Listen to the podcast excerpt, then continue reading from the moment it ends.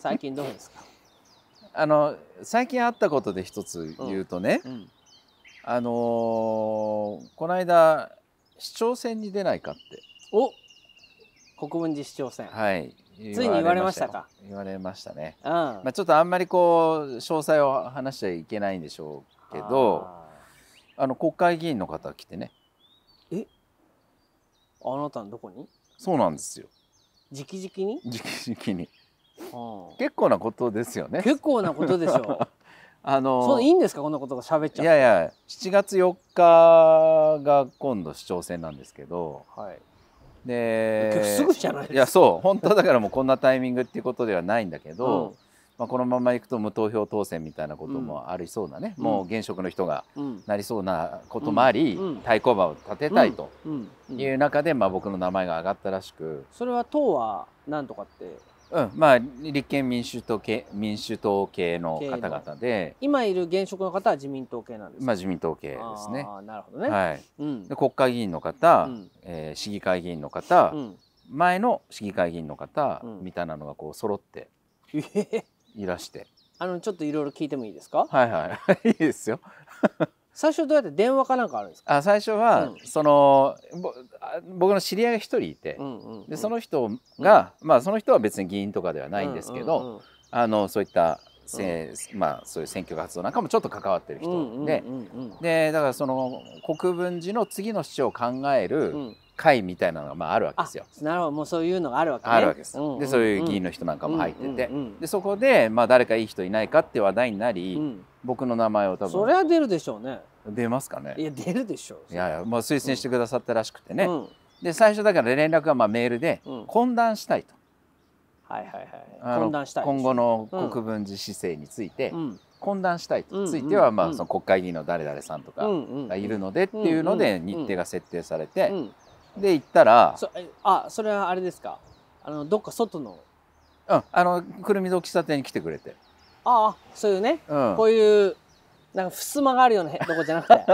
そういうね永田町的なやつではなく、うんうん。お店あに来て。のお店に来てくれて、はいはい。うん。でそれでまあまあいや何のことかなとは思いながらまあただ、うん。わざわざそうやってねみんなうん。がん。首揃えてっていうことで言うと、まあそういうことかなとは想像はしてましたけど、はいはい。まあ、やっぱりあの一応そういうことで、うん。どうですかと。お気持ちありませんかと。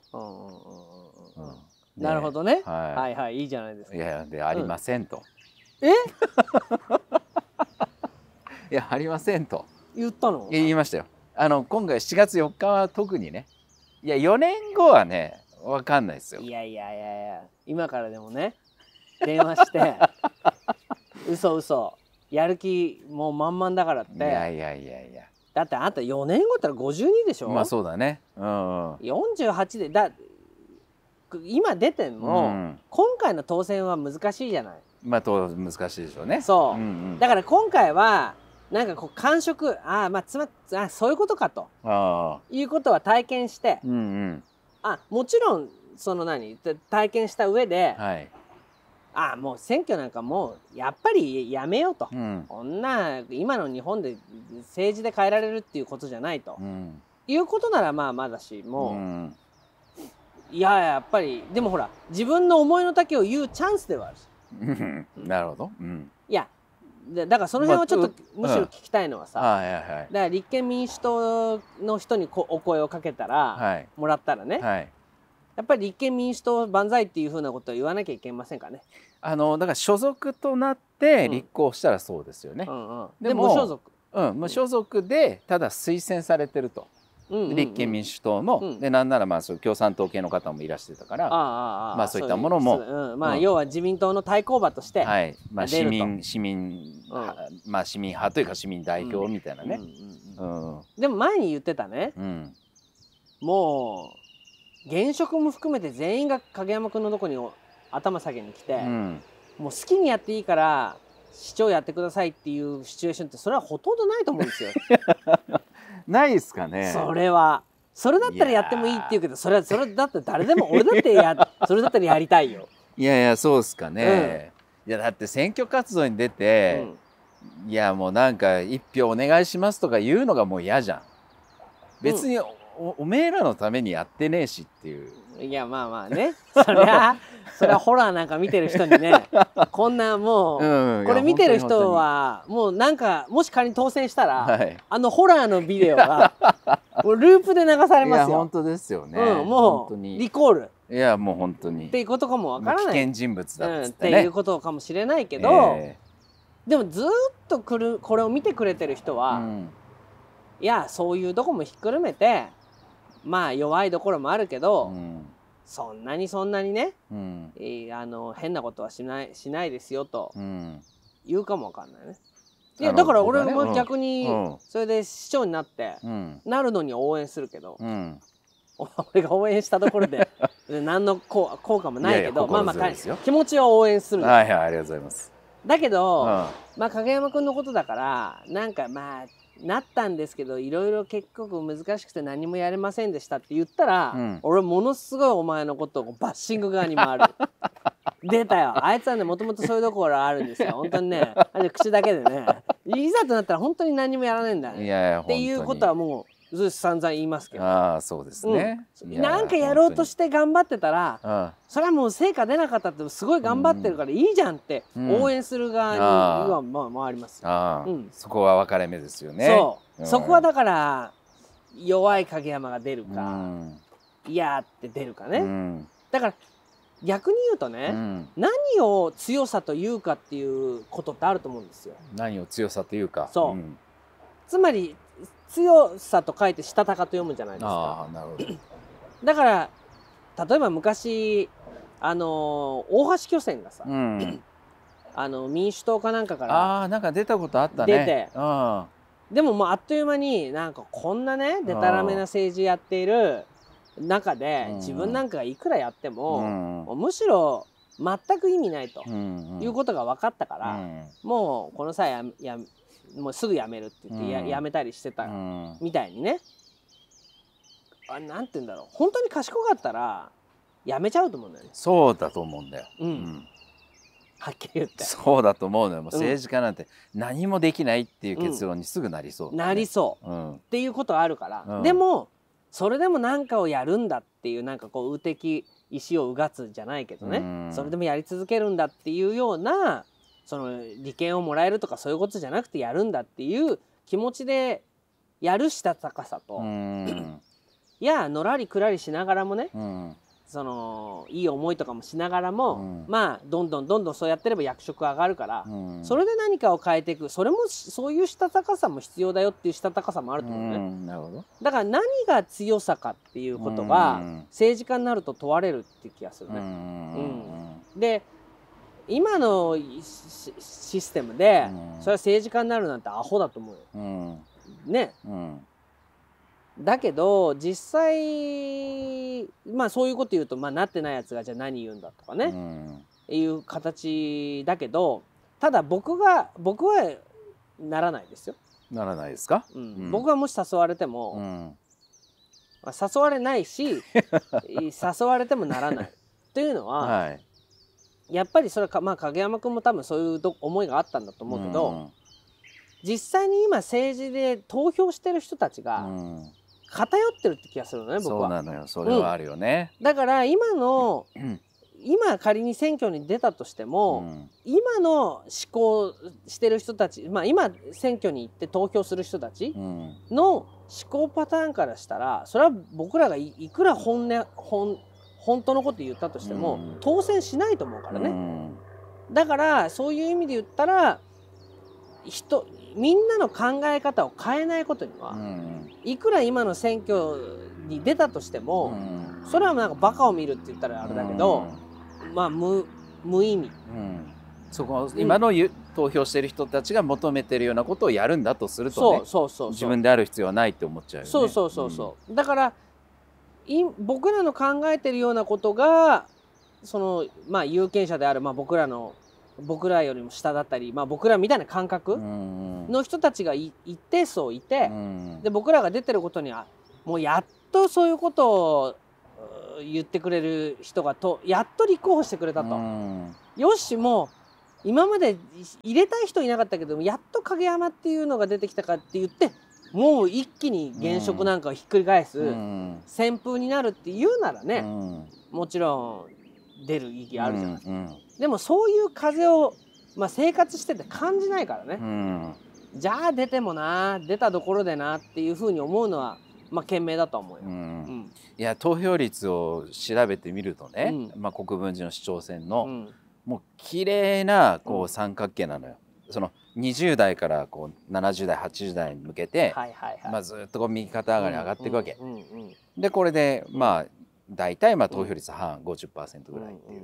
だからその図形的にその半分うんうん残りの半分だよね。うんだから20代を中心とした投票に行ってない人たち、うんうんうんここをうん基盤とした、うんあの当選ができるんであればね、うんうんまた違う政治になるなとは思うし、うんでこの人たちがうん。ひとえにこうなんで選挙行かないかっていうとまあ一言で言っちゃうともうしらけてるっていうかね、うんまあそうだね。うん、感じがあるから、うん。なんかそうじゃないものが出てきた時に動く可能性はゼロじゃないなとは感じてはいるのでうね、んそうだね。うんなんかそのタイミングとかなんか木が熟せばっていう気持ちはうん。どっかにはあるんですけど、うん。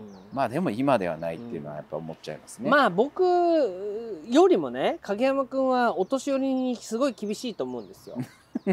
そういうとこちょっとあるかも。うん、あのーまあここだけの話 いねやいやいやいや。割と大人お年寄りに対してうん。かなり辛辣っていやだっていうかね、もうお金も持ってるしね、うん。とかっていうことで。まあ、はい。あいつらがいるから、うん。まあこういう時代を作ったのは、うん。あの人たちだっていう気持ちもちょっとどっかにあるしね。うん、そうそうそうそう、うん。っていうのもあるしじゃない、うん。でも実際問題日本ほどねうん。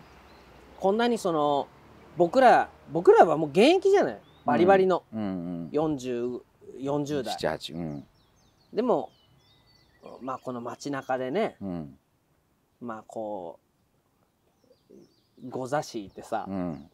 雑談するのが関の山じゃん、そうだね。そういうふうに思うでしょ、はいはい思いますね。だからやっぱり僕らみたいな割と現役でやってる人たちが優遇されてないっていう感覚は僕らは強く持ってるじゃない。うん。でまあさらに若い子たちなんかさらにね、うん。そういう意味で言うとお年寄りの方にすごく優遇されている。うん。でそれはまあそのままえーその人たちが投票行ってるからで、うん。あのそういう人たちが困るような策をやると、うん。選挙でも勝てないし、うん。で逆に言うと若い人たちにそのまあ貧乏くじ引かせて、うん。お年寄りの人たちが優遇する。だからそれはあの若い子たちがそのことに気づいて、うん自分たちが選挙に行ってそういうのをひっくり返さないと、うん。本当に自分たちがこう、まあ、搾取されてる側にうん。回ってるってことに、あの気づくうん。きっかけ作りとしてね、うん選挙に出るっていう人っていると思うのうね。ん。なんかか当選することっていうことというよりも、よりも。うん。でそういう人たちはまあ結構いると思うの。うん。だけどそれは悲しいかうな、ん100人に1人。うんまあ2人いる？いやいないなっていう気がすごいするんです。そういうのに反応してくれる有権者の人がってこと？う。ん。で有権者っていうよりだからうん。今回のその例えばあのマスクの騒ぎうん。一つとっても、まあますます絶対こんなんなら当選なんかしねえよなって思うよね、うん。思うんですよ。うん。でまあそのまあこれいつもの話になっちゃうけど、うん。あのまあ今年ですもうだから戦後75年ぐらいですかね。うんそうですね。そうですよね。で、まあ、75年経って、えーまあ僕らのち親の世代って言ったら団塊の世代で、うん。でその人たちはもうとっくに現役を去ってね、うん。その上となると戦戦中戦前戦中の世代、でさらにその前って言って、まあ、僕らはほら江戸時代までに戻るうん。ぐらいだったら、うん。まあ昔の日本を取り戻すっていうのは江戸後期うん。ぐらいのものだと思ってるってことじゃないですか。うん。でまあ言ってみりゃその世界のマネーを動かしている人たちね、もう世界のマネーを動かしている人たちに、まあ、まあずっと牛耳られうて、ん。まあ今まで来てう、ん。で今もってそれがそのコロナでもってしてその仕上げになってるっていう感じだと思うんですよ。うん。でっていうのはだってそうでもない限り、うん。こんなになんて言うんだろう自分たちでやってもやってもこうなんかこうスカスカな感じ、うん。つまり僕らにとっては生きやすい社会じゃないですようね。ん。で僕らがやろうとしてることってそんなに特殊なことかなとも思うわけ。うん。だけど全然そのまあそういうことがむしろみんなが監視社会になっていくっていうことがうん。まかり通ってるじゃない、うん。で僕らがいつも言ってるけどこの資本主義っていうものが、まあ行き過ぎて、うん。次どこに行くかってことになったらもうこれは絶対に社会主義だと思うんだよね。うん。だってもう資本主義がこのままどんどんい行き過ぎていけばまあもう日本今の日本なんて社社会主義に、まあ、共産主義とまでは言わないけど、うん。社会主義になってる。うんでとにかくお金を稼ぐ人たちがまあえーとにかくまあどんどんどんどん稼いで、うんそうじゃない人たちはもうまあベーシックインカムも含めてだけどもうとにかくお前らはまあ最低限のものやるからうん。黙ってろうん。っていう社会にもうなっちゃってますよね。てまあそれは社会主義と呼ぶかは別としてもね、そう。今の点はそうだよね。まあだからまあ本来であれば、うんみんな自由があってつまり自由な経済。うん。これがまあ資本主義ですよね。うん。で自由なことを発言したり、まあ、自由に何かをやるっていうのは民主主義ですよね。うん。そういう意味で言うと、まあ、そのさっき社会主義と呼ぶかどうかっていうのは別としても、いわゆる民主主義になってないと思ってる、そうだね。だから僕らはは選挙に出るっていう気もしないってことだよね、これが本当に民意ってものが反映される民主主義だっていうことの実感があれば、うん。まあ、僕らにはあの選選挙に出る自由もあるし、うんみんなも選挙にね投票する選挙権があるわけだから。うんだけど実際それが僕らに反映されてされないだろううんっていうだからさっき若い人たちはしらけムードって言うけど僕らがしらけちゃってるってことだよね。まあそうだね。うんんでこういう中で、うんまあ僕らもあと12年で60ですけどはいそうですね。まあもういわゆる普通の民主主義はもう戻ってこないだろうと。うん。でいわゆる普通の資本主義ももう戻ってこないだろうと。うん。そうするとまあ共産主義的な経済まあ政治にしたってみんなその、まあ監視社会え統一主義うんっていういますます生きにくくなる。っうん。ていう中で、うん影山君が今回立候補しないとするとう、ん。どうするんですか、どうするんですか？うん。急に来たね。うん、うん。だってそういうことの苛立ちが、うんホラー映画を見させていそるうそうです。ね？そうです。そのずーっとどんよりしているものの中にあるのは、うん。もう自分の無力さと。うん。それは自分が悪いというより、うん。もう圧倒的に間違っている社会。うん。でそれはその背景にはもっとそのそういう人たちがいるわけだからね、うん。まあそれは総理が悪いっていうよりもさらにそのだからそれは日本だけじゃないよね、もうグローバル社会になってるっていうことそのものが、うん。まあ大金を持ってる人たちが世界を牛耳ってるわけでしょ。う、ん。でそういうことをちょっとでも言うものなら陰謀論って言われたり、うん。でまあそういうことの中にその今回のコロナの騒ぎもあり。うん。でそれに対しておかしいと思ってこ声を上げる人も少なく。うんなんならそんなこと言ってるとお前らなんかちょっとどうかしてんじゃないかって言われたりうんしてるっていうようなことの苛立ちがうん。影山君にホラー映画を見させているうん。ことになったとしてね。うん。なってると思うのよ。なってるね。うん。うん。でどうするかっうん。てことだと思うのね。でうん。僕はそういうことはそのまあ仮にまあ右だろうが左だろうがうん。僕はそういうしそのおかお金を持ってる人たちがうん。世界を牛耳っていてその人たちが社会的な国際的なルールを勝手に決めうん。日本もまあ緩やかと見るかどうかは別としても植民地的な立場はずっと厳然としてあって、うん。えーその中でまあ高度経済成長の人たちはある種浮かれて、うん。まあ、えーやってその人たちいいんじゃない？そのそれでいい思いした人たちもいっぱいいるわけだし、でもその僕らジュニアとしてはなんかそういうことじゃないとうん。いうふうなことにうすうす気づき。うん。で、まあ、今回のコロナのことでもこんなことやってたんじゃダメだって思っているけど、うん。そういうことに賛同する人を周りで見るとあんまりいないと。いうふうに思う中で、僕はまあ自分の本当に周りのまあこれを見てる人もそうかもわかんないけど数数十人は、うん。まあその中に自分の娘なんかもいるんだけど、うん。まあとにかくお金じゃないとうん。世の中は。うん。お金がどうこうじゃなくて困ってる人がいたら助けてあげる、うん。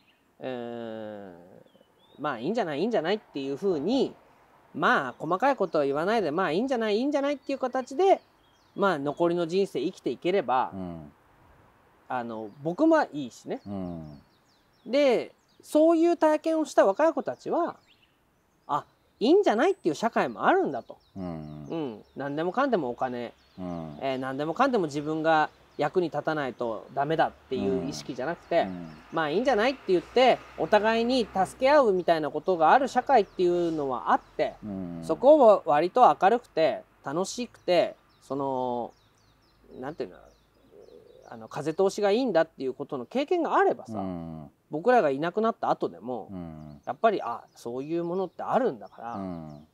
今のつまり僕らが達成できなかったものを、うん。その子たちがいずれ達成しようっていうふうに思うんじゃないかとは思うんだようね、ん。うんだからそっちに、まあ、シフトするっていうか、うん。うん、まあ自分の時代はもうしょうがないから、うんあのまあなんて言うと若い子たちはそんなこと言わないでまだまだ戦ってくださいって言うんだけど、うん戦いたいんだけど、うん。結局一人では戦えないから、うん。みんなの機運が高まんないことには戦いようもないっていうことなんだよね。うん。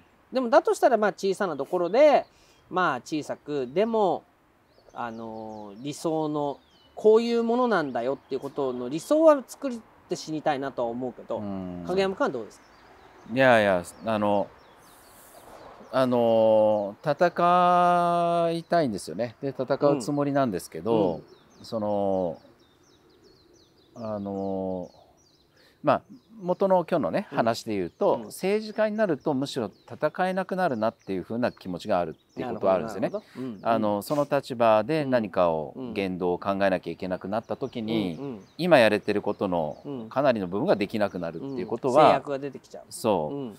で僕はどっちかっていうとそのあの状況を作りたいっていうのかな。その状況と制度っていうのがうん。対語,、対語であったとして、うん。政治家っていうのはやっぱ制度をいじる仕事だけど、うんでもやっぱりなんか制度ってある種の状況がこうん。う作られていって初めて、あのうん。いのあの意味のある制度ってできていくっていうふうに思うからね。うんうんだからちょっとまあそういう街の中にそういうお店があるとか、うんうん。そういう人が一人二人なんか現れるとか、うんうんいうことの状況がやっぱりもっと育っていかないと、うんうん。制度の話してても全うん。然その中身がないっていううん。感じにになっちゃうなと思うの。だから、うん。まあ少なくとも今、うん。なんなら今後4年とかそういう単位で言えば、うん。まあ、自分のその足元のそのフィールドでそういう、状況をもっと改善したいと。そう未来につながるようななんか希望を抱けるような状況をうん。一つでも作っていくっていうことが大事なことだなとは思っているの。うん。だからそれを戦いと呼ぶならその戦いは続けていくつもりなんだけれど、うんただだからその仲間が増えていかないってことへの葛藤もそれはそれで思っていてね、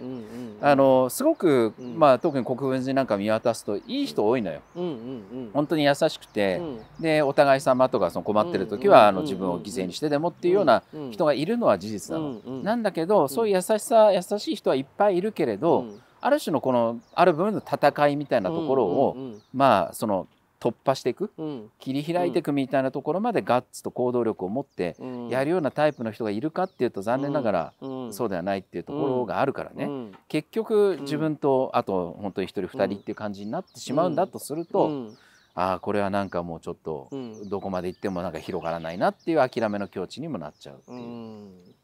つまり僕がえ僕がって影山君が、うん俺は戦うから一緒に戦おうっていうね、うん。人が7人でも揃えば。ああそうそうそう。ね、うん。いいんだけれど、うん。まあ1人か2人では、うん。本当に討ち死に死ぬするっていうかね、うん。何も達成できないまま終わってしまうっていうふうに思うってことだよね。うんそでまあそういうふうに今年になってもねう。うん。今年その初めの収録でも、うん今年こそそういう人が出てくる。うんうん。でね、うん。まあ毎回やってましたけど、うん。で出ませんかね？出ませんね。本当に出ませんよね。なんでなんですかね、うん、やっぱり自分の分怖いのかしら？まあそこそこなんか小さな幸せで満ち足りているということもあるんだろうし、うん、焚きつけたりもしてるの？やっぱ戦わなきゃダメじゃんみたいな。いやなんかそこはね確かにもう一歩僕が踏み込んだり、うん、より強い言葉で何か動いたりしたら、うん、違うかも。あの、うん、じゃあ自分もっていう感じになる人はいなくはないとは思うんですけど、でもそれもなんか変じゃない。僕がやるから俺もやるっていうことじゃないでしょと思うからね。あなたがあなたにおいてやるって決めてくださいよって気持ちにはなっちゃうんだけど。でもそれが実際じゃあまあいないと、うん、いないとしたらどうするんです、うん、いやどうするんですかね。だからもうシューンとこう 諦めていくっていう。それダメじゃない。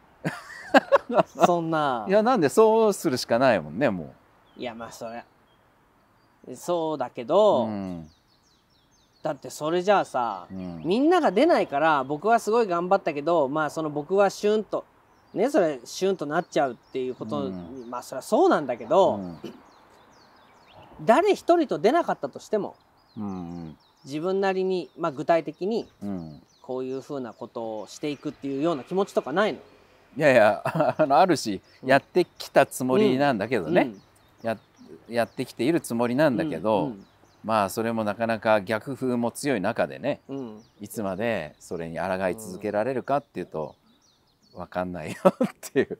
だからそれにあまりに、うん、あの疲労感を感じるとホラー映画に逃げるようになるよっていう話ですよね。いやでもね確かに、うん、この前あのなんかあるニュースキャスターがね、うん、まあもう引退すると言って、まあ散々自分はこのままの日本じゃどうなのかっていうことは、まあ、テレビも含めて通じて言ってきたと。もうかなり言ってきたつもり、うん、だけどちっとも日本は変わらない、うん、もう言ったって言ったって何も変わらない。でもそれじゃダメだと思って言ったけど、うん、もういよいよもっても60とかそのぐらいになって残りの余生考えたら、まあもう残りの人生は自分の楽しみ、もしくは本当に身近な人の楽しみだけに使ったっていいじゃないかと思ってると。いうことを言ってたんだよ。はい。まあそういうことだよね。そういうことです。そういう気持ちが出てきますね。うん。うん、まあ散々言ってきたけどそこでもう出なかったらもうこれ以上言ってもしょうがないと。うん、もう残りも自分の人生考えたら、うん、自分はもう残りの人生は自分が楽まあだから自分が好きなプロレスなのか、はい、なんか自分の好きなことをやって、でっていうことだよね。そうだね。うんうん。まあでもちょっとそういう気になってると。そうですね、うん、まあだから市長選出ないかって呼びかけを受けて、うん、何かしらの形でそれを前向きに向き合おうって気持ちにならないのは、うん、そういった心理状態があるっていうことだとは思いますね。ね。まあじゃあぐ例えば状況を良くするっていうことになると、まあ、例えば漁をやったりね、いろいろ具体的にもちろんいっぱいやってるだろうけど、まあなんかそういうふうになんかもう一つなんかがあればそういうことはやると。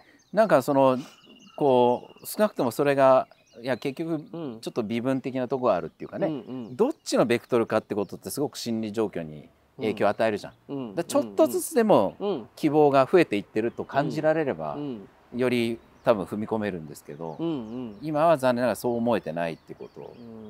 まあ一つずつの要件はなんとなく国分寺の中でもこういうことやろうっていう機運機運っていうか具体的には小さくはあるんだけど、うん。うん、その点がまあ線になったり面になってるって感じがまあ全くないと。今はまだしてないっていうところだね。うん、で踏み込めば踏み込むほど、新しい状況が生まれれば生まれるほどそれに対しての逆風とか、うんうんうん、あのなんでだよっていうことなんかもやっぱり伴ってきちゃうからね、そういうのがね。ということでまあ影山君はこの5月になって、うん。ちょっとした5月病になってる。5月病だね。まさに、うん、になってるということでじゃあ今日はこの辺で。はいそうですね。はい